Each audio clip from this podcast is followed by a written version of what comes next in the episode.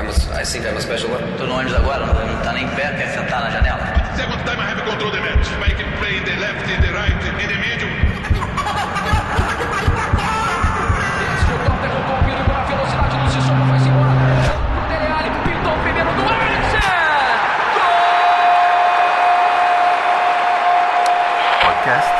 Tempo de Bola.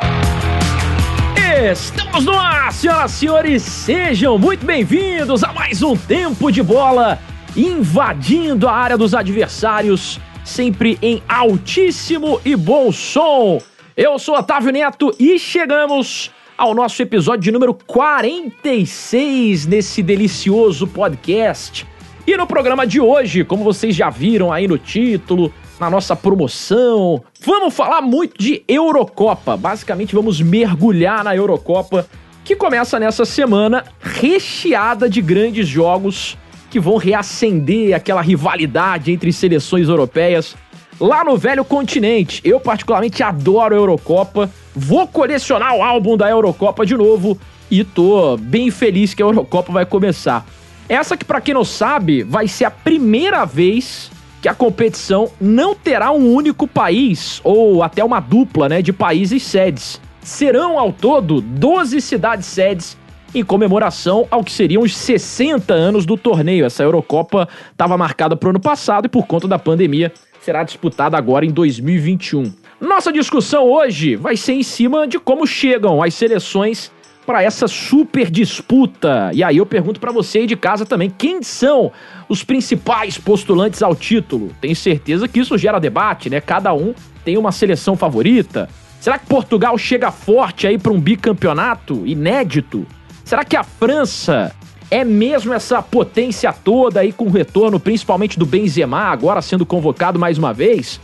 Como chegam as sempre temidas Alemanha e Espanha, que são as maiores campeãs da Euro de todos os tempos. Será que chegou a hora, por exemplo, da Bélgica conquistar o primeiro título? Bélgica há bastante tempo aí, né? Líder do ranking da FIFA e etc. E a Itália, hein? Não tem ninguém falando muito da Itália. Itália que não levanta o troféu da Euro desde 1968. Vamos falar também das seleções que não são favoritas mas que podem surpreender e é bom a gente ficar de olho e acompanhar esses jogos. E vamos falar dos jogadores que perderam e ganharam espaço desde a Copa do Mundo, como que mudou aí cada uma das seleções, beleza? Aumenta o som do seu radinho aí, que o tempo de bola já tá na marca do pênalti.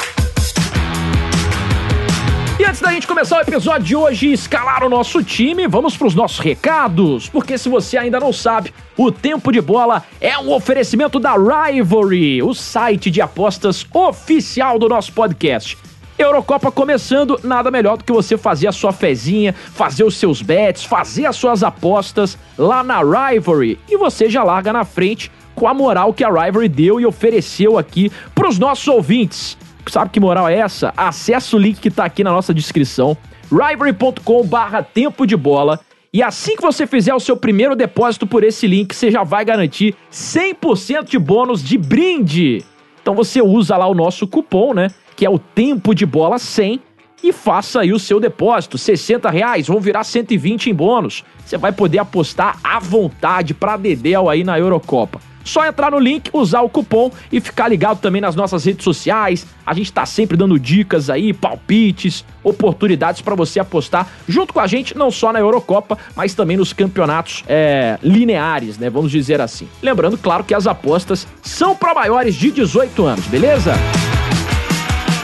E você também pode fazer parte do nosso clube de assinaturas do Tempo de Bola. Se você é um fã assíduo aqui do programa e quer ganhar vantagens, você pode se tornar sócio do nosso podcast e adquirir aí extras, vamos dizer assim. Você pode resenhar com a gente lá no nosso grupo do Telegram, onde tem o debate diário de todos os nossos membros e da galera que nos apoia. Você pode ter acesso ao nosso servidor do Discord, acompanhar a nossa gravação ao vivo, todos os nossos programas à sua disposição, receber textos exclusivos, ter direito a sorteios e muito mais, além de ser a maneira mais forte de você ajudar o nosso trabalho, né? Adquira suas vantagens lá em apoia.se barra tempo de bola, conheça todos os planos, né? Tem plano ah, bem baratinho ca- cabe no bolso de qualquer um. É a melhor maneira de você chegar junto, apoiar o nosso trabalho aqui no podcast, beleza? Link também tá aqui embaixo na descrição. Chega de conversa agora, bora pra escalação que o papo vai ficar sério. Bora falar de Eurocopa, bora pra escalação. Começando sempre na nossa área técnica, com ele que também é um grande entusiasta de seleções. Anderson Moura, tudo bem, professor? Não sendo a brasileira, curto. Não, mas é brincadeira. Só, só descarregando um pouco da raiva, né? A gente foi dormir com o Tite soviético, acordou com, com a famosa peidada na farofa da seleção brasileira, mas hoje o papo é euro. Tô muito entusiasmado para euro. Porque é uma Euro muitíssimo equilibrada, né? A gente não vê ninguém despontando muito na frente. Existem favoritas, é lógico, né? Todo campeonato tem favoritos. A gente não pode esquecer que a França é a atual campeã do mundo e tal, e parte um pouquinho na frente, mas de uma forma geral, uma Euro muito equilibrada. E acho que esse equilíbrio vai, vai fazer com que seja uma Euro muito atraente, muito bacana. A gente esperando aí para ver quem vai ser a zebra também, né? Toda Euro tem uma seleção que, que vem do nada. É, eu me lembro muito da República Tcheca, cara, que tinha o Kohler, que tinha o Barros, Nedved. Foi uma zebra muito legal e eu me lembro com muito carinho, até porque era a época que a gente jogava PES, né? E aí no PES a República Tcheca era embaçadíssima. Bons tempos da República Tcheca lá no Winning Eleven, né? Que saudades, que saudades. Isso aí os mais novos talvez nem saibam, né? Mas a gente tá aqui pra, pra registrar esse fato histórico. Eu podia tentar escalar a República Tcheca, mas acho que eu vou, acho que eu vou tropeçar. Até o final do programa eu vou te dar essa moral aí, vai. Vou te dar um tempinho pra você pensar. Meu querido Otávio Índio Rodrigues Oendião complementa o nosso meio de campo, trazendo também todo o seu conhecimento de seleções europeias, escalações históricas, o saudosismo presente dentro da Eurocopa. Tudo bem, John? Tudo bem, Otávio Neto, animado, assim como o nosso Anderson Moura, para mais uma Eurocopa. E há muito tempo que eu não fico tão animado para uma Eurocopa como essa aí. Eu lembro que em 2016 eu fiquei muito mais animado na Eurocopa, ouvindo os jogos de Portugal na Antena 1 por conta do Nuno Matos, que é uma celebridade narrando os jogos, né? O cara é um fenômeno, muito engraçado, entretenimento puro, do que pelos jogos daquela seleção portuguesa que acabou sendo a campeã, né? Não foi uma Euro que me agradou muito. E para essa, para essa agora eu tô bastante animado. De fato, eu não lembro qual foi a última que eu fiquei tão empolgado assim. Talvez teria que voltar, talvez lá naqueles tempos de mais criança meu, né? Eu sou um pouquinho mais novo que todos vocês. 2000, 2004, de fato para poder lembrar de uma Euro tão carismática quanto essa aí, não, não só carismática, né, mas pelo, pelo nível de jogo, a gente fica bastante animado mesmo. E a melhor notícia disso tudo é que eu vou estar de férias e vou poder acompanhar tranquilamente com o gato que eu vou adotar. Que mamatinha, hein, cara? O cara trabalha com futebol internacional, aí durante a Eurocopa ele vai estar de férias. É brincadeira, cara. Acabou a Champions, irmão, deixa eu descansar. Ainda vai adotar um gatinho, né? O, o índio, ele é um ser humano muito peculiar mesmo, né? Esse é o nosso Já índio. tem nome o gato, Índio? Se, se- se o nome do gato não for cachaça, acabou, né? Não, cara. Essa Cachaça. A gente, tá numa, a gente tá numa luta que eu quase falei com o Bi aqui que eu ia fazer uma votação no tempo de bola pros nossos ah, é, integrantes aí do clube de assinaturas do Apoia se votarem. Mas eu não tenho, eu não tenho nome, assim, eu queria Baguera, porque ele vai ser preto. E aí Bia quer Dart em relação, em relação ao Darth Vader, tem outros, outros nomes aí que eu posso fazer uma votação. Ah, tem que botar o nome do artilheiro da Eurocopa. Aí quem for o artilheiro, você bota o nome do gato. Artilheiro da Euro. É, exatamente.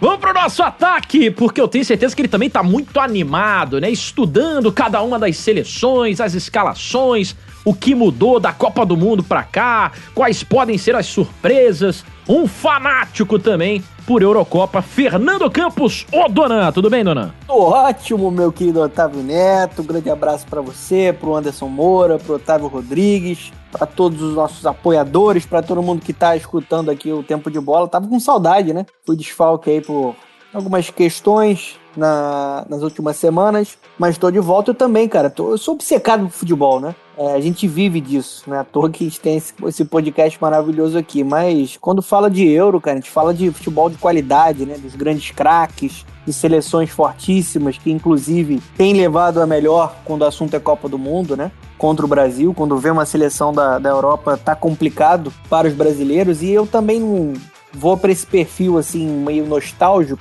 Lembrando primeiro, né, daquela Euro quando eu tinha 14 anos, 2004 que todo mundo aqui acompanhou, né, de Portugal perdendo para a Grécia, que talvez a maior zebra da história da Em competição. casa, né? E Portugal de Filipão, em que tinha aquela, aquela magia da gente torcer também por aquele time, né? Sim, os brasileiros né, com esse vínculo, né, que já é um vínculo forte, né, natural com Portugal, mas com a presença do Filipão no comando, um vínculo ainda maior, né? E Cristiano Ronaldo, e, e Maniche, Coxinha, né, Figo, Deco, era de fato uma seleção fortíssima, mas que bateu na trave. E também lembro muito, cara, o, citaram aí a República Tcheca, em 2008 o que fez a Rússia, né? Vocês falaram de sensação, mas a Rússia do Archavin jogou muito naquela Euro 2008. Saudades Archavin, saudades Archavin. Jogava demais, né? O Achavin nessa época era de fato um jogador que estava no hype danado. E a Rússia fez um papel muito bonito naquela Euro. E agora a gente tem várias forças, né? A gente vai falar um pouco sobre essas forças. São forças só no elenco? Só tem qualidade ou também tem a parte tática aproveitando essa qualidade? Eu acho que esse é o X da questão e é isso que a gente vai dissecar aqui o nosso tempo de bola. A Rússia, que para essa Eurocopa é a única seleção que não tem nenhum dos jogadores convocados atuante na Premier League, né? Mais um, mais um fato aí saudoso do Archavinho. Vamos fazer o seguinte, chega de papo, bora pro jogo, hora de ação no tempo de bola.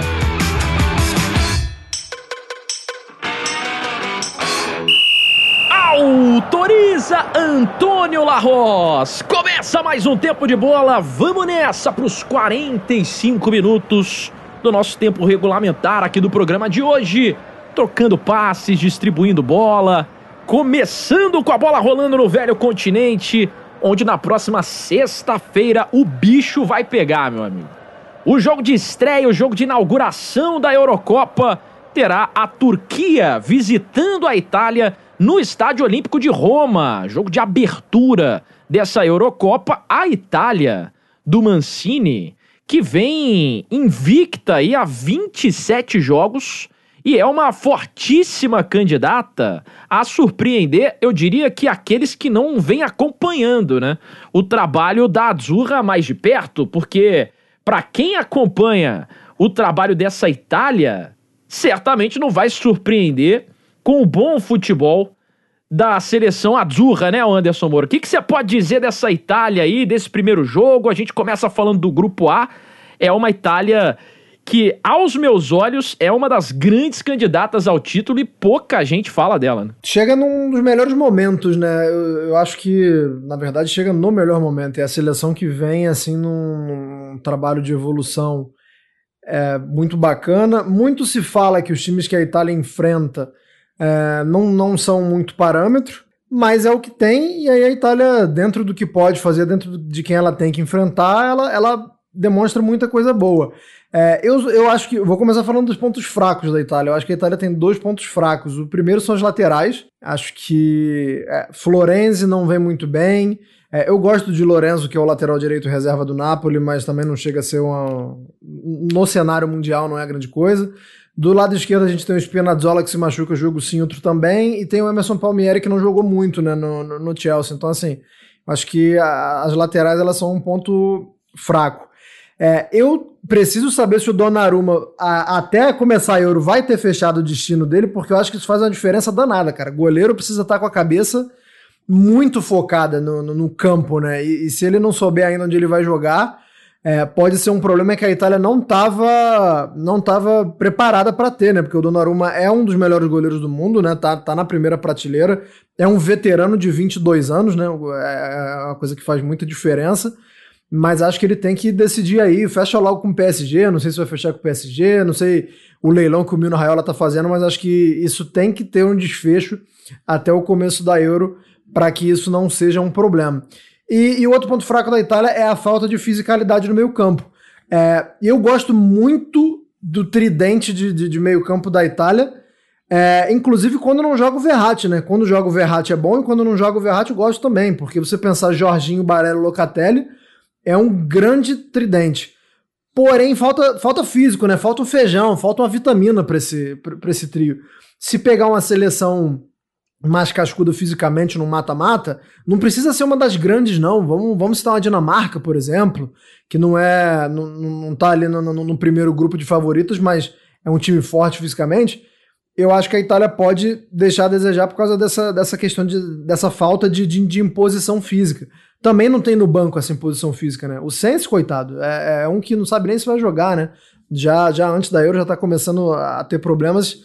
Agora, falando do que tem de bom nessa Itália, é, é, um, é um, time que, que uh, o setor ofensivo tá funcionando muito bem, né? O, o Insigne é, fecha a temporada muito bem no Napoli e sempre, sempre é um jogador muito interessante jogando pela seleção italiana. O Immobile, há duas temporadas atrás, foi, foi chuteira de ouro europeia. É, o Berardi é muito interessante do lado direito, né? Sempre cortando para dentro. É, é um cara que, que oferece muito ali uma aproximação para o Immobile. Se precisar do banco, tem o Chiesa também, que entra para fazer uma fumaça no jogo. Eu acho que é uma Itália que a gente está. Quem, quem não acompanha muito, como você falou, pode sempre ter a imagem da Itália defensiva. Eu gosto muito do meio para frente da Itália, né? Esse tridente do meio-campo, como eu já falei, com Verratti ou sem, e esses três atacantes. Eu acho que é um time que, que o Mantini conseguiu dar um padrão interessante. É, tem esses pontos fracos que eu falei, mas eu acho que a Itália vem muito preparada. Se for para fazer um, um palpite aí, um planejamento de onde eu acho que a Itália vai chegar, eu acho que uma semifinal tá de bom tamanho. E a partir daí não tem muito, mais muito o que falar, né? Quando chega na, na, na, semifinal, os confrontos são muito pesados, os detalhes podem resolver, mas acho que esse time italiano tem, tem capacidade para chegar na semifinal. Tem capacidade e tem camisa também, né? Que é fundamental em jogos desse quilate. Mas você falou aí muito bem sobre o ataque da seleção italiana, que é um setor onde eles estão bem servidos, mas eu acho que além das laterais, como você disse, que podem ser um problema aí do Mantini, eu acho que o ataque, sobretudo no, no, na posição de centroavante, cara, eu acho que falta um cara mais confiável para ser esse, esse fazedor de gols, né? É, pô, eu gosto do tiro imóvel, os números dele são ótimos. É, eu acho o Belotti meio trombador, apesar de na seleção ele ele conseguir performar bem e entregar bons números também. Mas eu acho que faltaria esse homem gol assim mais confiável, né? A Itália, pô, tá naquele jogo truncado, precisa do cara que por uma bola faz o gol.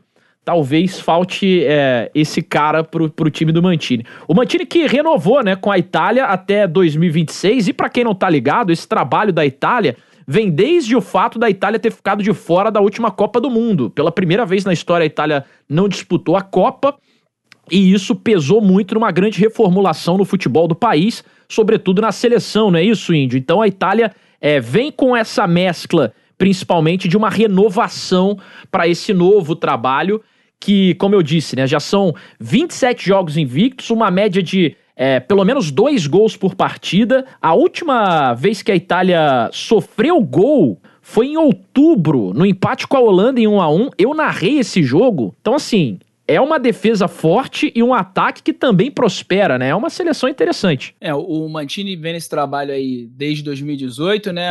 Ele foi agraciado aí com a com a criação da Nations League, né, que foi uma competição que estimulou a competitividade, já pôde colocar essa Itália para trabalhar desde o início do ciclo, né? não teve que esperar uma Euro que não viria em 2020 por conta da pandemia, que só, só tá vindo agora, né, para ter jogos mais cascudos. É, eu acho que foi você que citou, inclusive, essa Itália, oh, não, foi o Anderson, essa Itália, ela não fez ainda, e eu acho que é isso que falta, a gente vai ter que ver isso na Euro, talvez só no mata-mata. É, a, a Itália não fez um jogo grande, monstruoso contra uma seleção de respeito. Falta só isso, eu acho que, pro trabalho do Mantini. Porque quando pegou Portugal na primeira Nations League, derrota e empate. E de lá para cá, quando pega a Holanda, é empate, contra a Polônia, empate. Não teve uma vitória assim que chamou atenção. Não toma gol de fato.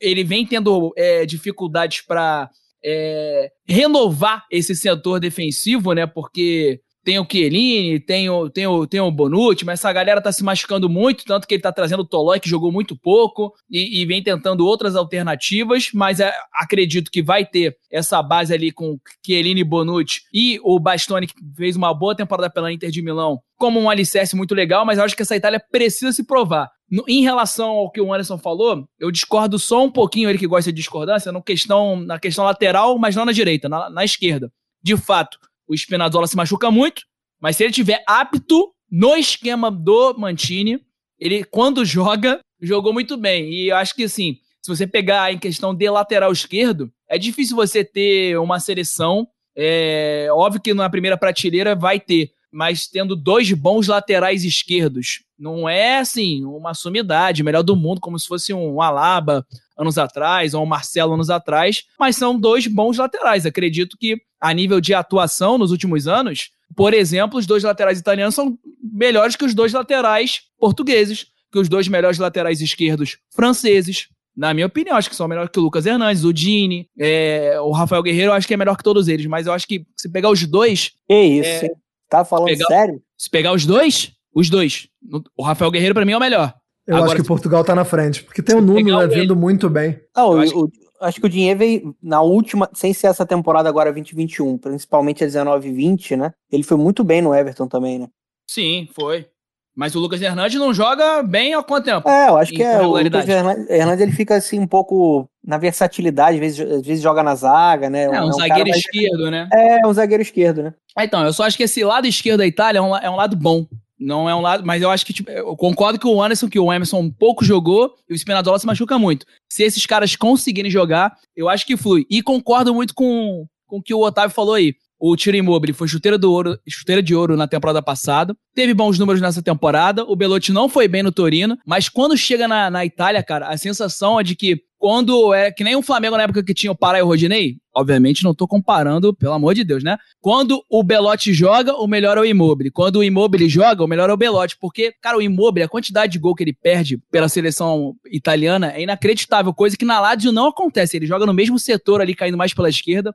Não acontece. Eu fiz Itália e Lituânia é, pela TNT Esportes, no estádio TNT. O que o Immobile perdeu de gol foi brincadeira. O Belotti entra e também perde gol. Então, assim, eu acho que é um, é um, é, é um nome muito forte do Immobile. Ele vai ser o titular. Eu acho que ele já venceu essa briga com o Belotti. Tomara que ele desencante pelo, pela, por ele, assim, gosto muito do jogador, mas ainda não tem essa confiança. Acho que também o, a, o, o povo italiano, a, tor- a torcida, a imprensa, não tem essa confiança na seleção. Mas é uma seleção que, que vai surpreender de fato a quem não acompanha. Eu tô com o gabarito aí de vocês tranquilamente. E o meio-campo, no nome, assim, né? Nos jogadores, isso é fantástico. Falta altura, talvez. Não sei se físico no geral, mas altura.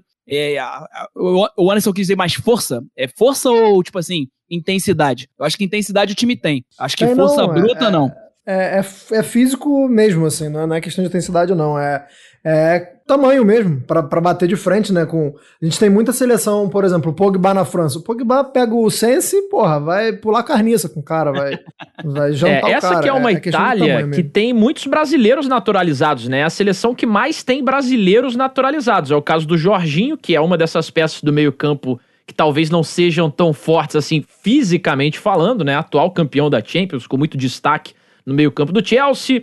Tem o Rafael Tolói, né, que foi naturalizado recentemente e foi convocado também, o zagueiro brasileiro, e o Emerson Palmieri, né, outro brasileiro naturalizado aí italiano que também atua no Chelsea, apesar de não ser titular e que venceu a última Liga dos Campeões também e que joga com, com bastante frequência nessa seleção da Itália, apesar de também não ser titular absoluto é, do time. Mas Fernando Campos, Tá, tá. E só um ponto, um, um- pontinho que eu acho que vale a galera analisar. Eu, não, eu pedi uma vez pro Vitor Lopes, que foi numa coletiva do Tite, perguntar isso pra ele, e acabou que o Vitor Lopes teve um problema de conexão. O Vitor Lopes, que é narrador e repórter da TNT, ele não conseguiu. Mas o Mantini começa esse trabalho em 2018, você me perguntou, e em 2020 agora, o Tite muda o esquema, e o esquema é muito parecido com o da Itália. O Insigne faz o, pra- o por dentro que o Neymar faz, centralizando, o Palmieri e o Spinazzola fazem a- a- o, o jogador enfiado na lateral que o, o Lodge faz, do outro lado inverte, né? O, o ponta é mais aberto, não é fechado como o Insigne, né? Caso do, do, do Berardi e do, e do Chiesa quando joga. E o lateral Florense fica mais contido, como é o Danilo. Então, pra galera que vai acompanhar a Copa América também, é maneiro você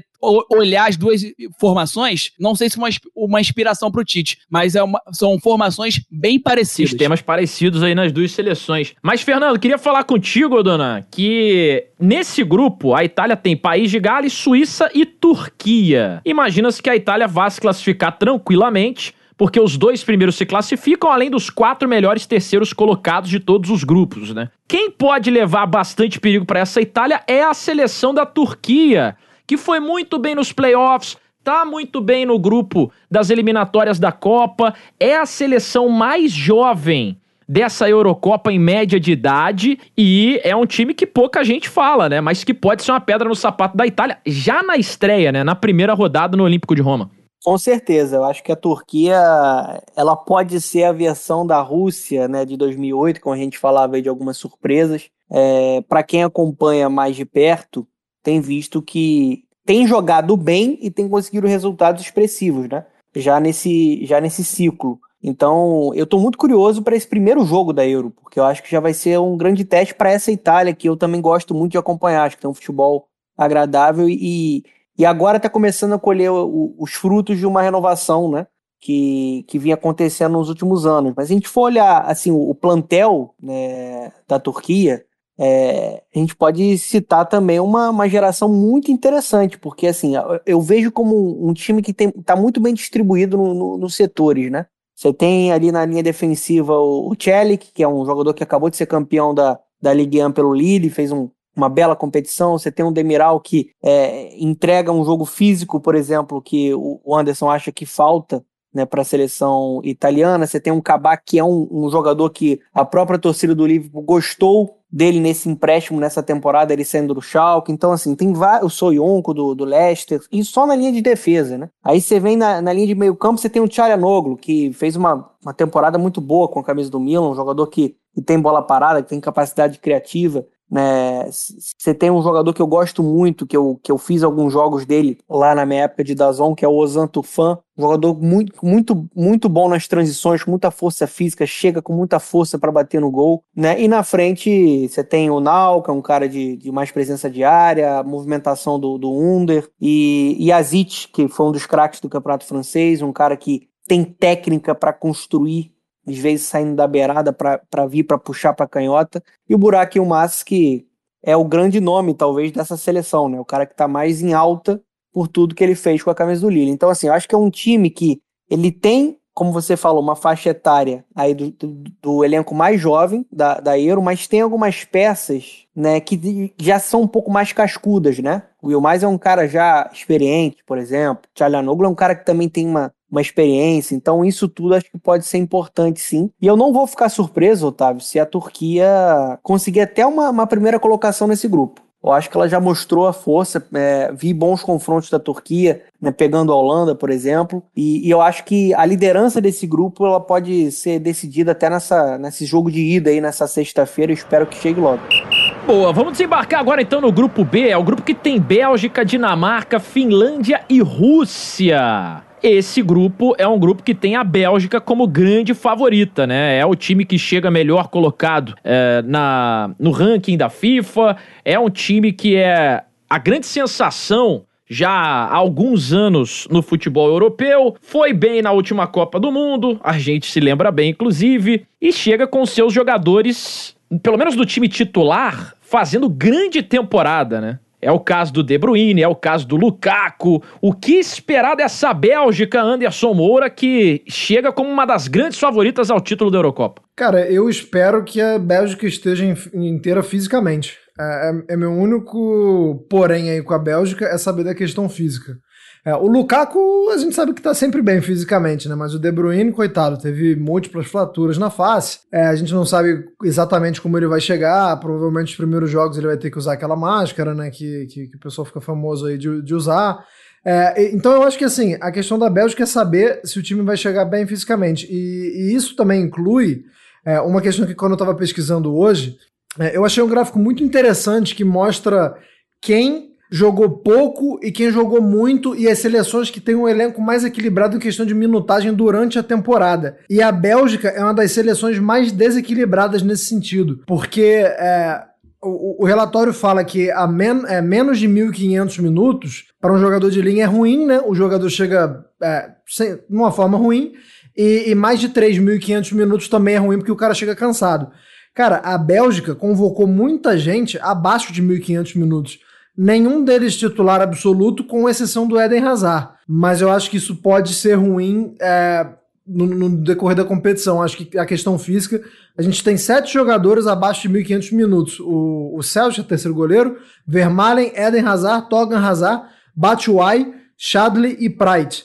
E tem outros cinco um pouquinho acima dessa marca só, que são Witzel, Mertens, Benteke, Menier e Boyatá. Então, assim, são jogadores que não foram titulares absolutos durante a temporada. Como tudo tem dois lados, isso pode ser bom na questão de que eles estão descansados, né? mas aí você sempre tem que achar equilíbrio entre o descanso e o ritmo de jogo. Então acho que esse é meu único ponto que eu poderia ressaltar como preocupante para a Bélgica, mas a gente sabe que tecnicamente e na questão de, de, de, de equilíbrio é um elenco fortíssimo, né?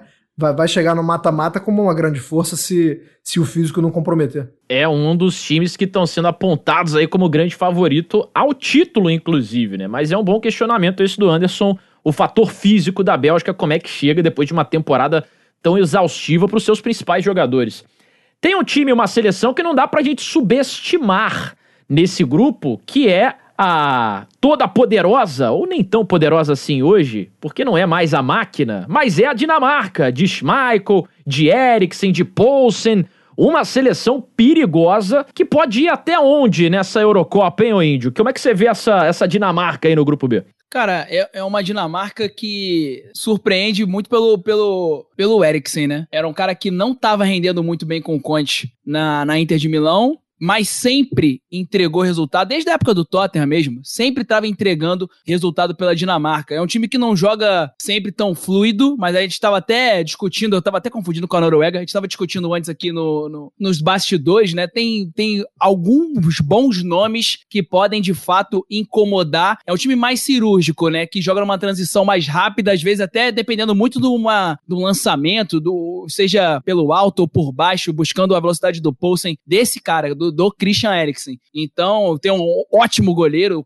o Casper Schmeichel do, do Leicester, tem muitos bons nomes e eu acho que pode incomodar. Não vem, obviamente, como favorita, mas tem tudo para estar presente no mata-mata. E aí, meu amigo, quando chega no mata-mata, assim foi Portugal na, na, em 2016, que não tinha uma, uma seleção tão equilibrada como a de hoje, mas que ficou em terceiro, avançou nesse formato da Euro e acabou crescendo no mata-mata. Tudo pode acontecer e tem bons nomes para poder incomodar. Acho que não passa de umas quartas, não, mas eu acho que dá para incomodar. É, a gente tem a Rússia a Finlândia. A Finlândia certamente é a última força força desse grupo. A Rússia é uma seleção que foi campeã lá nos primórdios, ainda nos tempos de União Soviética, acabou herdando esse título, né? Mas não é uma grande potência, talvez é, vá brigar aí, quem sabe incomodar a Dinamarca e a Bélgica, a, Rússia que é a primeira adversária da Bélgica. Esse jogo acontece em São Petersburgo, então a Rússia joga em casa, apesar da Bélgica ser a mandante segundo o regulamento. É, mas, ô Dona, queria que você falasse um pouco mais então também dessa Bélgica, né? É, é um time para isso tudo mesmo? É, pelo menos no papel é, né? Mas é, tem chance de ser campeã e, e conseguir um, um título Algo que a própria Dinamarca já tem, né? A Dinamarca, para quem não lembra, lá em 92,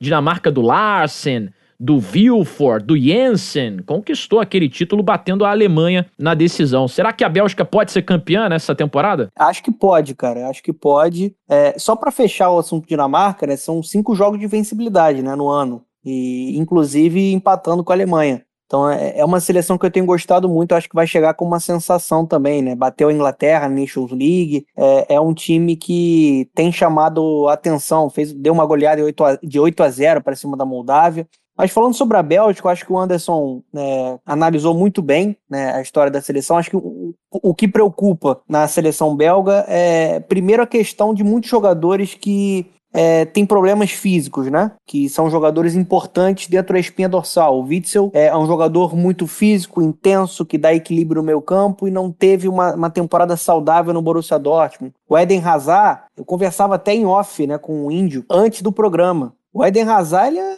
é, é, um ser iluminado dentro do país, né? Ele é um deus dentro da Bélgica, porque é um dos principais craques da história né, do, do futebol local. E é um, um jogador que, para mim, foi o melhor jogador da Copa do Mundo 2018. Na minha opinião, ele não ganhou o prêmio, mas para mim, é, do ponto de vista individual, foi o cara que mais desequilibrou naquela Copa do Mundo. Eu gosto muito do Roberto Martinez, cara. O técnico da Bélgica, velho. Muito Poucas pessoas também. falam, falam muito do elenco, né? Mas o treinador é muito bom, né? Levou o time ao terceiro lugar na última Copa numa ascensão muito inclusive, maneira. Inclusive, muito bem no confronto com o Tite, né? O Tite depois ajusta no segundo tempo, mas no primeiro tempo ele puxa o Lukaku, o Lukaku arrastando mais pela beirada, assim, foi muito bem, né? A Bélgica costuma jogar com uma linha de três atualmente, né? No 3-4-3.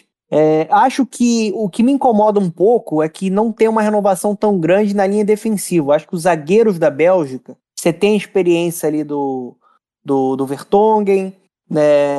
Você tem a experiência do Alderweireld do Tottenham, mas eu não vejo tanta força assim comparado ao que a gente tem à disposição em outras, é, em outras seleções de elite dentro da Euro. Acho que esse é o ponto que me deixa um pouco inseguro com essa seleção belga. Vou mas... até te trazer uma estatística disso, Dona, bem rápido. É, a seleção da Bélgica só tem quatro jogadores abaixo de 25 anos. É. Doku, Tillemans, Castanho e Denayer. E assim, nenhum deles é. O, o Tillemans é titular. Mas o, o, o Jeremy Doku, o Castanho e o Denayer não. Então, assim, só, só pra concordar contigo nesse ponto aí da renovação. E, e, e, assim, é uma geração que joga mais essa próxima Copa né, do mundo. Tem que ver como é que chegaria, se alguém se conseguiriam chegar em 2026. E a gente não vê uma renovação com jogadores do mesmo nível técnico ainda, né? É, o Troçar não é do mesmo nível, é um bom jogador, o Doku ainda é muito jovem, mas também é um jogador mais velocista, né, de mais explosão. Então acho que é, é, é, mais uma preocupação com o que vem pela frente. Mas no curto prazo, essa seleção belga pode tudo. Pode tudo, né? Porque tem muito talento, é uma geração fantástica, isso é incontestável, né? Que o, o torcedor brasileiro soberbo que não respeitou viu de perto né, dentro da Copa do Mundo. E tem um dos melhores treinadores para mim, acho que o Otávio foi cirúrgico. É um ponto que tem que ser reforçado. Para mim, o Roberto Martinez é um dos melhores treinadores do mundo com recorte de seleção porque a gente tem poucos treinadores de elite em seleção, né? ou quase nenhum, ou nenhum, praticamente. Mas dentre os treinadores que estão em seleção, eu gosto muito da variação do, do Roberto Martinez, da capacidade que ele tem de, de ler o jogo. É, a Bélgica que tem como melhor resultado é, em Eurocopa o vice-campeonato em 1980, né? Desde então nunca conseguiu chegar a uma decisão, foi derrotada pela Alemanha Ocidental naquela ocasião. Vamos para o próximo grupo, é o grupo C. Grupo que tem a Áustria, tem a Holanda, tem a Macedônia do Norte e tem a Ucrânia. A Holanda que não vem bem, né? É bom a gente lembrar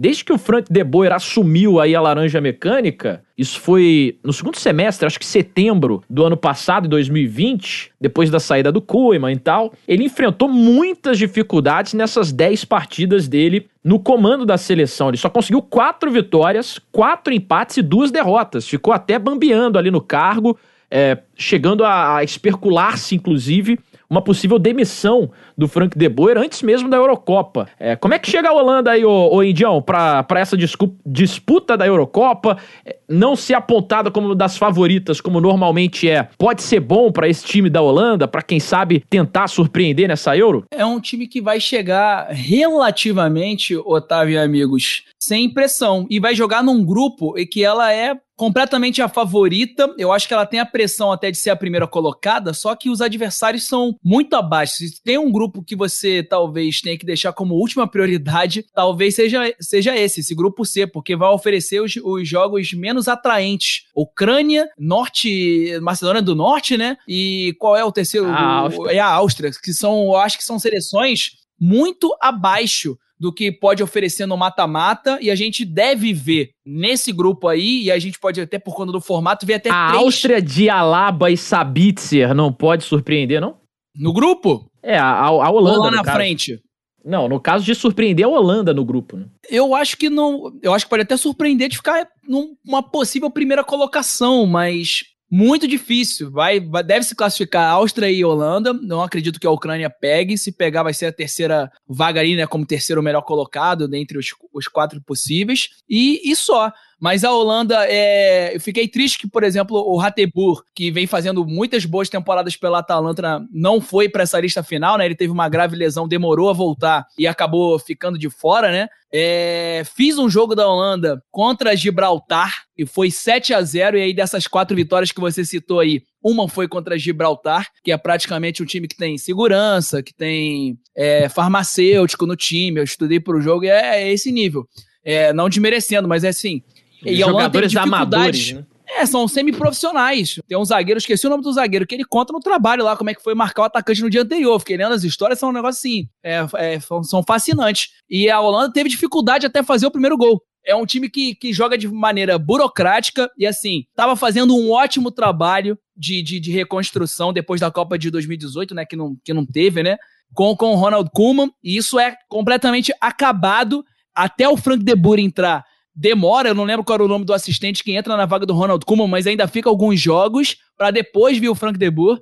E então é, é um time que você não pode esperar muito. E não tem aquele. Não é, não é uma seleção que, pô, vai ter o Robin, vai ter o Snyder, o Van Persie, nomes que, pô, não tem o coletivo formado, mas tem um, um lado técnico para te surpreender. Não tem tanto. O Depay fez uma temporada monstruosa. Se tiver algum nome, é ele e o Frank De Young.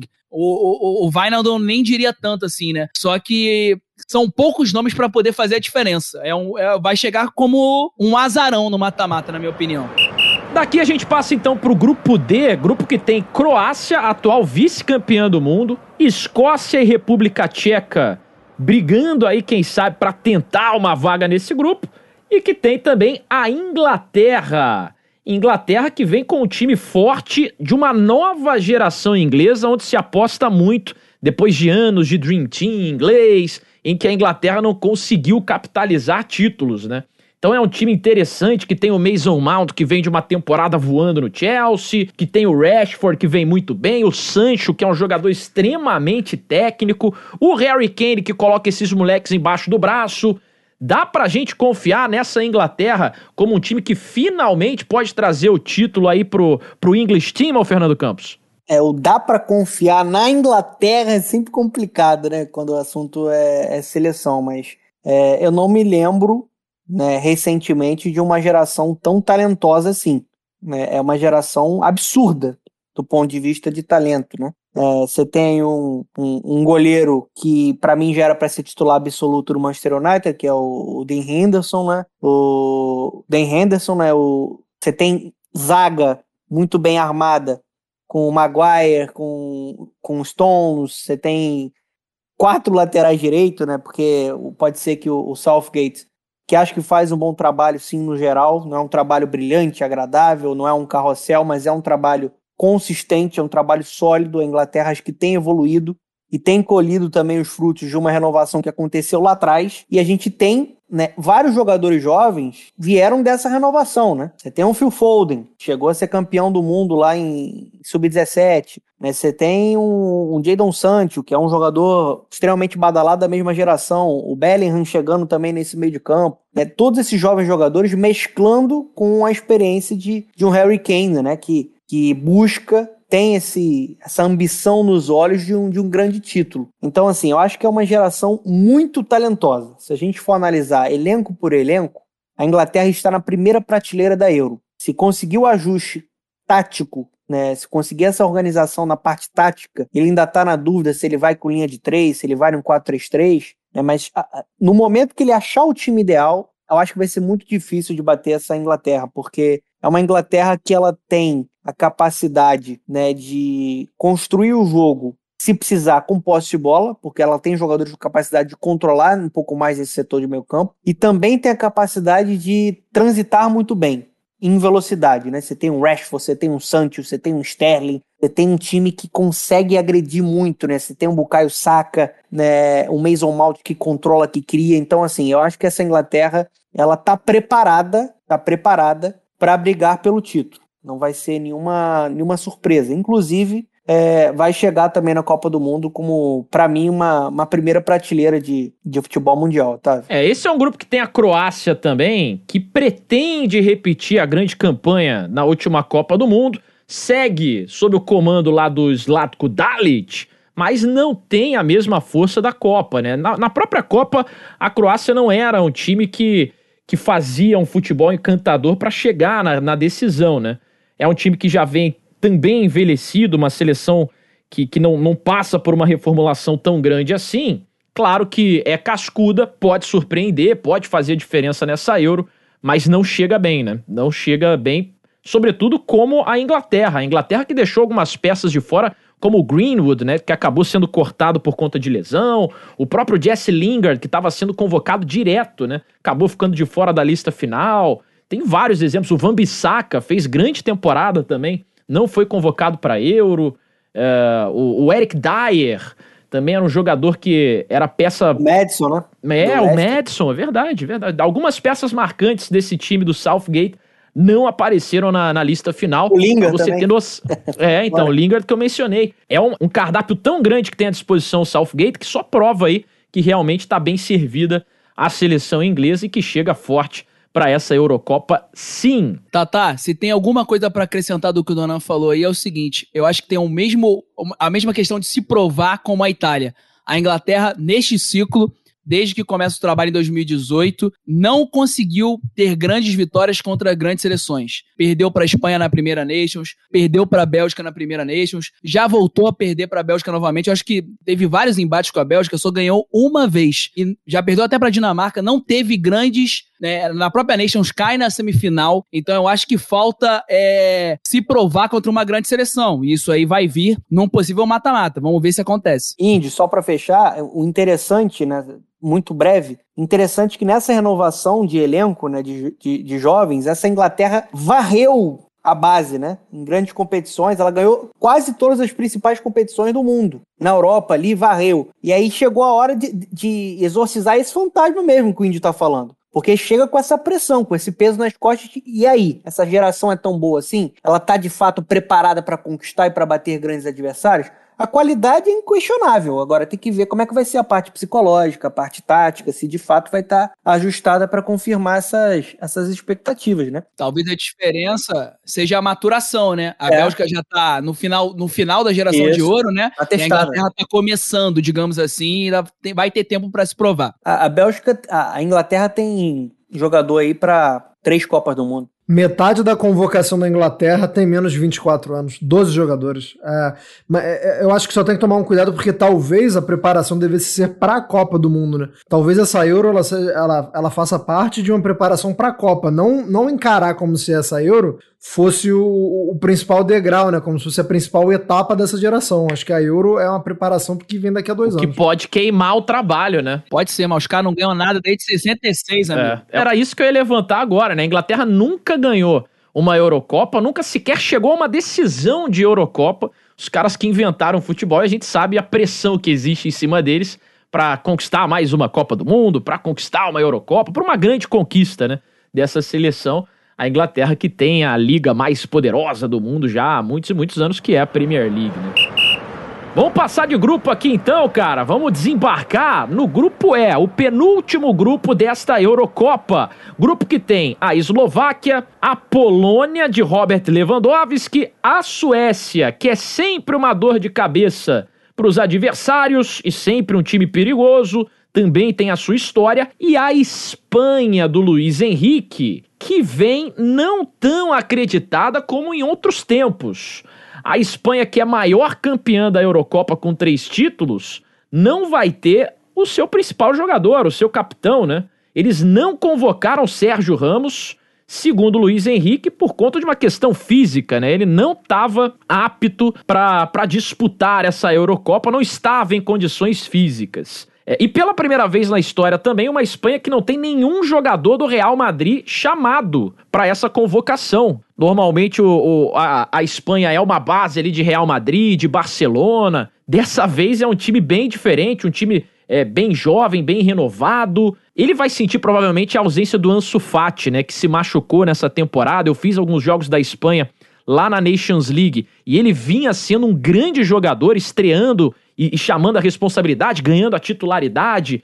Era uma cara jovem interessante, mas, é, de qualquer forma, ele tem o Dani Olmo, por exemplo, como um dos principais jogadores das últimas partidas. É uma Espanha diferente do que a gente viu nos últimos anos, né, Anderson Moura? Não sei se apontada como grande favorita ao título, mas um time pra gente ficar de olho também nessa Eurocopa. Eu acho que a Espanha tem muitas. É, me desperta muitas perguntas. É, e eu espero que o Luiz Henrique tenha resposta para elas, porque acho que algumas ele, é, podem ser perguntas, inclusive, para ele. É, eu, eu, acho que começa com um goleiro que já não é. Assim, quando a gente lembra dos últimos goleiros da Espanha, o, o Nai Simon é bom goleiro, mas já não tá no mesmo nível deles, né? É um cara que vem vem bem no Bilbao, mas já não é já não é o mesmo nível.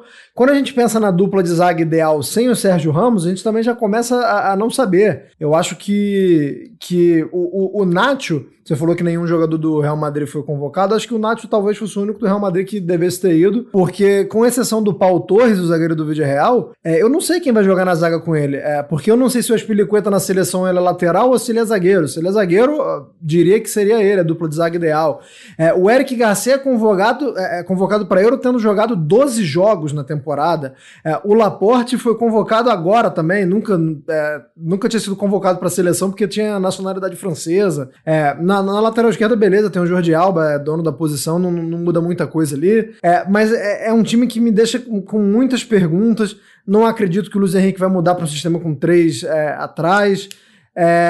se, se ele continuar com 4-3-3 não sei quem vai jogar na direita do ataque, acredito que seja o Ferran Torres, mas é, ele, ele convoca um, um Adama Traoré que não tá no melhor momento do, do, da, da, carreira, né? Fez uma temporada retrasada muito boa, mas na passada não foi boa. É, o Busquets é, é testa positivo para Covid agora.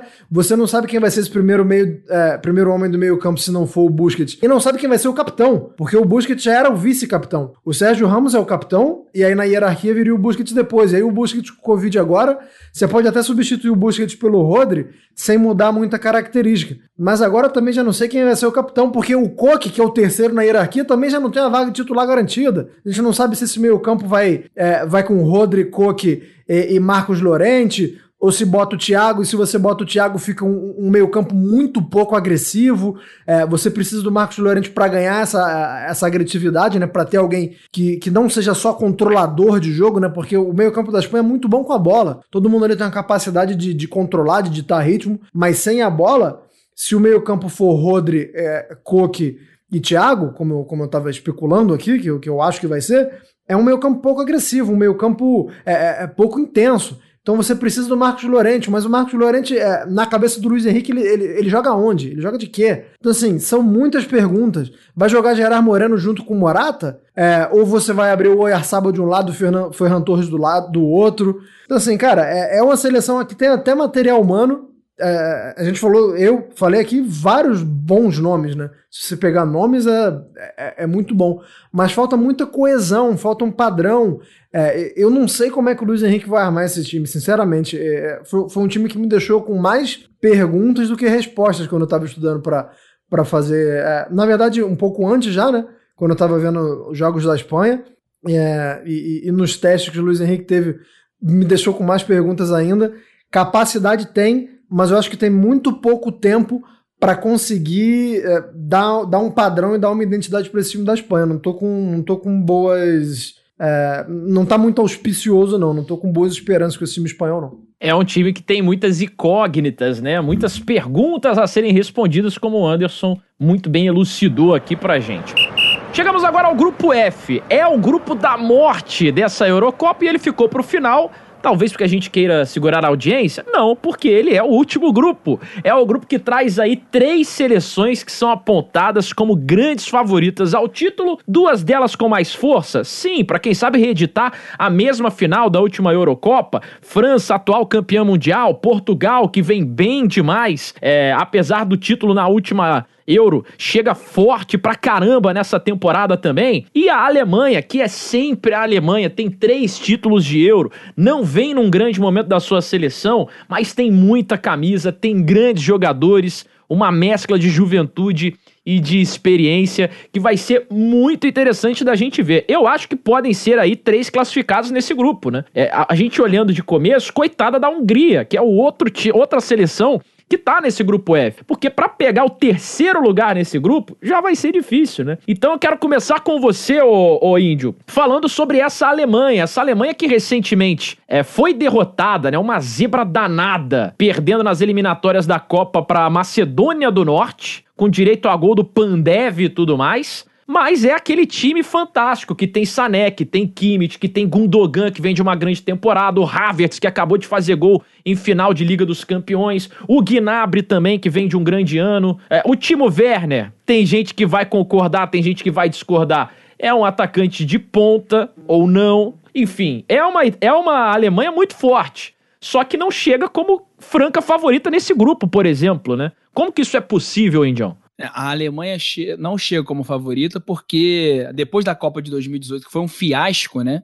É, o, o Joachim Löw ele tenta fazer uma reconstrução, assim como a Espanha, a Espanha, o Anderson Moura falou muito bem, né? Tá tentando encontrar um padrão e há três anos não encontrou esse padrão ainda. O, o, o Joachim Löw tentou encontrar esse padrão, E aí ele tem um, um capítulo muito determinante como técnico em 2019, acho que foi no dia 5 de maio de 2019, quando ele manda o Miller, o Hummels e o Jerome Boateng é, embora né, da seleção. Ele diz que não quer contar mais com esses três veteranos que estavam no título de 2014 da Copa do Mundo, porque ele queria renovar a seleção, ele queria dar responsabilidade a novos garotos, que se você analisar friamente, talvez fosse uma ideia acertada. Na minha concepção, da parte teórica, é, é, uma, é uma opção legal. Só que esses três caras que ele tiraram, além de serem veteranos respeitadíssimos pela imprensa, torcida e os próprios jogadores, eles não eram tão velhos assim. Isso que me chamou mais atenção na época. Eles, ele, eles poderiam terminar esse ciclo de 2022. O Tony Kroos mesmo, que falou que é, tá para sair da seleção, é, ele, ele, ele, não, ele não é um, um Luca Modric do Real Madrid que já tá batendo na casa dos 35. Ele poderia, se ele quiser, terminar tranquilamente a Copa do Mundo. Então, assim,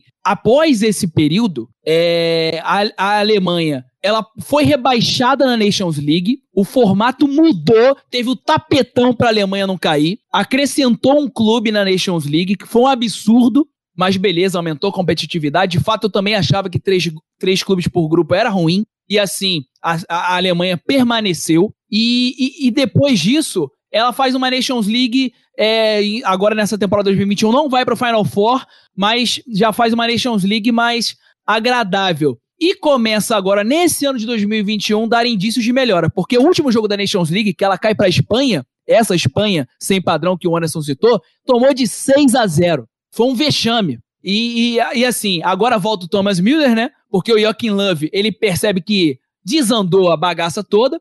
Volta o Miller cheio de moral depois de ser o rei das assistências na temporada 2019-2020 com o Bayern de Munique. E ele fez uma boa temporada ainda agora com o Bayern. O Hummels volta. O Jerome Boateng, que não tá tão bem, não voltou, beleza. E ele consegue reencontrar uma estabilidade para esse time. Não tá só tão garoto. Porque só tinha o Kroos ali no meio de campo e o Neuer no gol segurando cada setor. Na zaga ficou sem uma referência. No ataque também. Você jogava Sané, jogava Havertz, jogava Timo Werner e o time não tinha uma estabilidade, o padrão que o Anderson citou da Espanha. E na zaga a mesma coisa.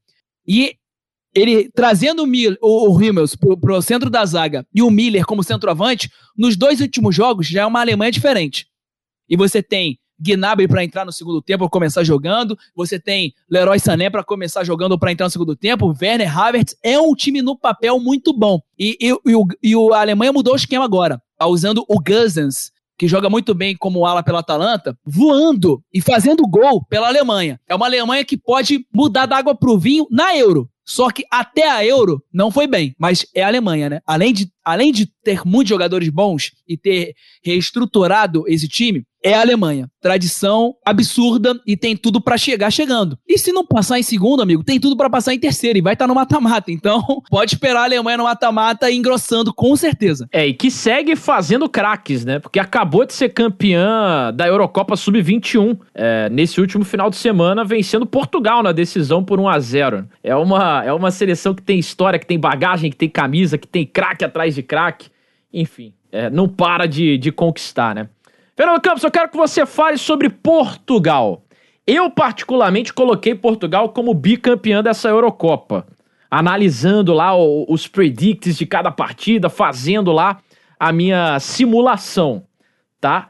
Portugal vem do título da Euro, vem do título da, da Nations League, é, Cristiano Ronaldo batendo recordes, ultrapassou lá o Eusébio em número de gols marcados, e é sem sombra de dúvidas, o melhor time de Portugal no papel desde que Portugal existe, pô. Se Cristiano Ronaldo já conseguiu levar taças para Portugal, né? Para daqui a 30 anos estar tá bebendo num bar e dizendo: "Ah, eu conquistei a Eurocopa com Portugal", daquele discurso dele, né, na última Eurocopa.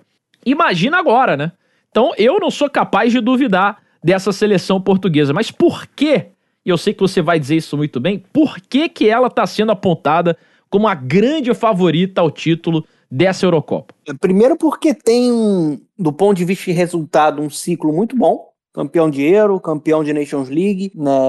É a melhor geração da história de Portugal. Acho que essa geração é uma geração mais forte até do que a gente viu lá em 2004. Você tem mais talentos distribuídos dentro do grupo. É, é de fato, assim, é uma qualidade que chega a assustar. Alguns jogadores ficaram de fora até por conta de dinheiro sub-21 ou porque estão entregues aí a, a, a equipe sub-23. É, é de fato um time muito forte. O que me faz duvidar um pouco dessa seleção não é a qualidade, é o trabalho do Fernando Santos. Aí a pessoa pode perguntar: pô, esse cara é maluco. Ele acabou de falar que o ciclo é muito bom do ponto de vista de resultado. De fato é. é. Acho que é uma seleção que tem um padrão, que tem um estilo de jogo, não é um estilo de jogo agradável. Acho que é uma seleção que tem como ponto forte um sistema defensivo que é consistente, que é seguro, é um time que se defende bem. Estava vendo é, o jogo contra a Espanha, uma pobreza muito grande na parte de construção. Muita ligação direta, né? um jogo físico, um jogo feio, um jogo sem alternativas na criação, na parte de articulação de você envolver o adversário. Mas do ponto de vista de sistema defensivo, todo mundo se doando. De fato, uma equipe que, que tem ali um, uma marcação que é, acho que é a fortaleza do trabalho do Fernando Santos. Só que eu acho, Otávio, que essa seleção pode jogar muito mais. O resultado é positivo, mas essa seleção ela pode estar mais próxima das vitórias jogando mais, ainda mais com a qualidade que ele tem. É, e, e aí eu gostaria de ver uma seleção com o Bruno Fernandes como titular, porque torna esse time mais criativo, um time com mais alternativas do meio campo. O Bernardo Silva vindo da direita para dentro também nessa construção. A, a, verticalidade que o Diogo Jota é, acho que pode entregar a essa seleção portuguesa, trocando de posição com o Cristiano Ronaldo. Eu acho que nesse momento, até por conta do que ele produziu no Atlético Madrid, o João Félix seria reserva dessa equipe né, portuguesa do Fernando Santos. Então, assim, me incomoda um pouco o estilo de jogo, entendeu? Acho que é um estilo de jogo muito engessado. Acho que é um estilo de jogo muito pobre, muito pobre, é, do ponto de vista de criação, de imposição com bola. É, eu acho que o Fernando Santos ele tá até hoje aí porque os resultados apareceram e porque ele se tornou uma lenda no país por conta do título da Euro. Acho que o grupo gosta muito dele, mas do ponto de vista tático, esse time entrega muito abaixo do que eu penso que ele pode entregar, porque assim, a quantidade de qualidade que essa seleção portuguesa tem é uma coisa assim absurda. É, é, é hoje um Portugal que vai ser favorito em Copa do Mundo, em Euro.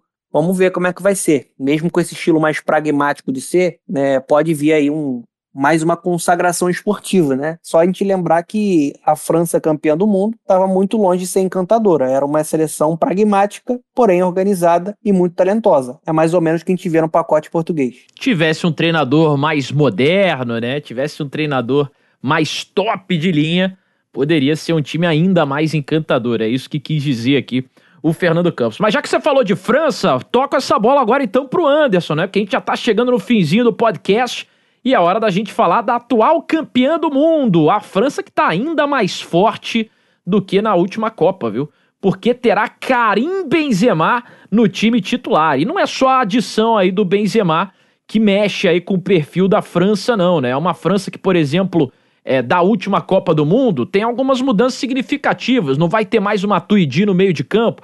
Provavelmente vai ser o Rabiot que vai assumir essa posição, ou o Tolisso. Os dois brigam por essa vaga, já que o Kanté volta para o time titular. Teve uma mudança também na zaga, né? O Um Titi, que foi autor do gol da vitória sobre a Bélgica na semifinal, a galera deve lembrar, vai ser substituído muito provavelmente pelo Kim Pembe. Essa França é mais forte do que a campeã mundial, Anderson Moura? Como é que chega a França para essa disputa da Eurocopa?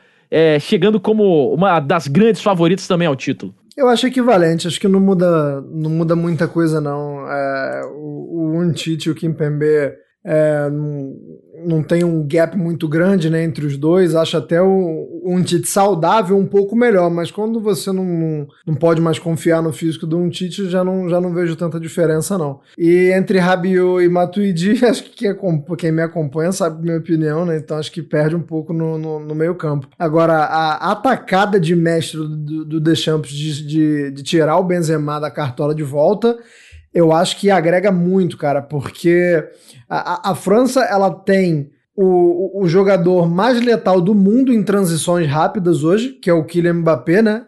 É, é um cara que, se você colocar ele com espaço para correr, é um abraço. Acho que nesse, nesse quesito específico, talvez ele seja o melhor do mundo. Só que aí todo mundo sabe disso e vai tentar se defender de uma forma que, que neutralize isso. Então o que, que você precisa? Você precisa de alguém, de um centroavante, que se movimente para abrir espaço para o Mbappé ou que numa ligação direta em que a bola não vá para o Mbappé, vá para alguém que tenha a capacidade de pegar a criança, dominar e esperar pelo auxílio ou do Mbappé ou do Coman, ou seja lá quem for como centroavante. Gosto do Giroud, é, gosto de, de outros centroavantes que foram é, utilizados já na França, mas não tem como não achar que o Benzema seja o melhor nisso. Então o Benzema ele potencializa é, o, o, que o, o, o que o Mbappé pode oferecer no caso dele de, uma defesa estar tá muito baixa, por exemplo, né? Porque uma defesa alta o Mbappé vai castigar, mas uma defesa baixa, talvez a França tivesse um pouco mais de dificuldade, e agora o, o Benzema tá ali para isso. Então acho que é, é, essa chegada do Benzema na, nas vésperas da Euro é, dá, um, dá uma força muito grande para esse, esse time da França. É, tenho visto o Deschamps, é, tenho, tenho muitas restrições ao Deschamps, tá? Mas o Deschamps foi quem melhor aproveitou do, dos técnicos das grandes seleções, quem melhor aproveitou esse período pré-euro para estudar e para treinar e para testar formações diferentes no meio campo, sem fazer grandes invenções, né? sem, sem pardalizar. Mas a gente viu nos últimos três jogos da França, a França alternando o esquema é, sutilmente em todos eles. É, tentou um 4-4-2 em linha, usou um 4-4-2 losango, tentou um 4-2-3-1. É, todos eles têm pontos positivos e negativos, mas o que eu quero dizer é que o Deschamps ele está se preparando e ele está criando é, é, roteiros para que a França, em caso de se deparar com alguma dificuldade, a França vai ter variação. É, eu acho que é, isso me surpreendeu muito positivamente. Não esperava isso do Deschamps. É, é, é um time que a gente sabia que tinha, como eu falei, é, era muito mais perigoso quando tinha oportunidade de acelerar a transição. Hoje a gente já vê a França um pouco mais completa. É, então acho que só é, já era um da, uma das favoritas e com tudo isso passa a ficar mais forte ainda. É, o Kanté joga um pouquinho diferente na seleção, né? não é aquele cara tão dinâmico, é um cara que muito mais protege a zaga. É, o Pavar é um lateral que fica um pouco mais para o Lucas Hernandes é, atacar espaço. Então, assim, a gente vê muitas possibilidades no time da França, cara. É, e, e, possibilidades com qualidade, né? O Griezmann, que é um cara que não joga tão bem no Barcelona, é, joga um pouco melhor na França, né? É um cara que, que faz, que tá sempre fazendo gol na França. É um time muito bom, cara. É um time muito bom. Apesar de Adrien Você tá Rabiot. tá sendo maldoso, cara. Rabiot fez uma boa temporada, velho. Fez uma boa temporada. Se redimiu. Não, é claro que ele fez uma boa temporada, porque se você comparar com a temporada retrasada dele, é lógico que ele melhorou. Porque o cara tava no, no, no submundo para ele ser melhor. E eu acho que ele vai ser titular nesse time aí. Você vai ter que voltar a falar dele nesse podcast nas próximas semanas, porque a Eurocopa começa na sexta-feira e o bicho vai pegar. Ergue o braço, Antônio Larros. Fim de tempo de bola por hoje. Ah, meus amigos, hoje a gente se emocionou, hein? Foi quase uma hora aí, ó, de jogo de bola rolando. Que beleza! Mas também merecia, né? Eurocopa, meu amigo. Eu vou fazer o álbum. Se tivesse é, card, eu tava colecionando card também. E vou incentivar o Arthurzinho também a bater bafinho. É, meu amigo, porque é Eurocopa. É, a gente tem que se emocionar com o que tem, né? Que é isso que a gente tem. É, meus amigos, por hoje é só, viu? Considerações finais aí rapidinho, Anderson Moro, um abraço para você. Um abraço, inclusive gostaria de fazer uma denúncia. A senhora Panini está roubando, né? Porque R$ 4,50, R$ ah. no pacote é. de figurinha, pelo amor de Deus, né? Isso aí não é Brasil do Lula não, gente. A economia, a economia tá, tá, porra, tá, tá retraída, pelo amor de Deus, 4,50. A culpa é do dólar. A culpa Puta é do dólar. 4,50. Eu, eu, eu, nem pago em real, mas tô indignado com, com, com esse preço aí. Mas é isso, é, tô, tô aí animado para Euro e espero que a gente possa é, curtir a Euro juntos também. Lá no nosso grupo do Telegram, com certeza quem faz parte vai ver a gente comentando jogos e falando. E quem não faz parte ainda, por favor, faça o favor de chegar junto, porque vale a pena o grupo e é lá que vocês podem ter mais interação com a gente, já que o podcast é uma vez por semana, mas no grupo a gente está lá todo dia. 24 horas por dia lá o grupo bombando. Indião, tamo junto, hein, cara? Um abraço para você, grande episódio hoje. Tamo junto. Um abraço para meu amigo Antoine Griezmann, que assim como eu gosta muito de jogar futebol manager e contratou o Kylian Mbappé pro Newcastle dele, mas eu tô jogando com o Sunderland, que o desafio é mais difícil. A cara do 2024 Mbappé foi a sacanagem. Champions. A cara que o Mbappé faz é muito engraçado. Pô, foi bom demais essa notícia. Por quem gosta de, de FM fica emocionado. Tá no Sunderland Till I Die aí, né, o, o Indião.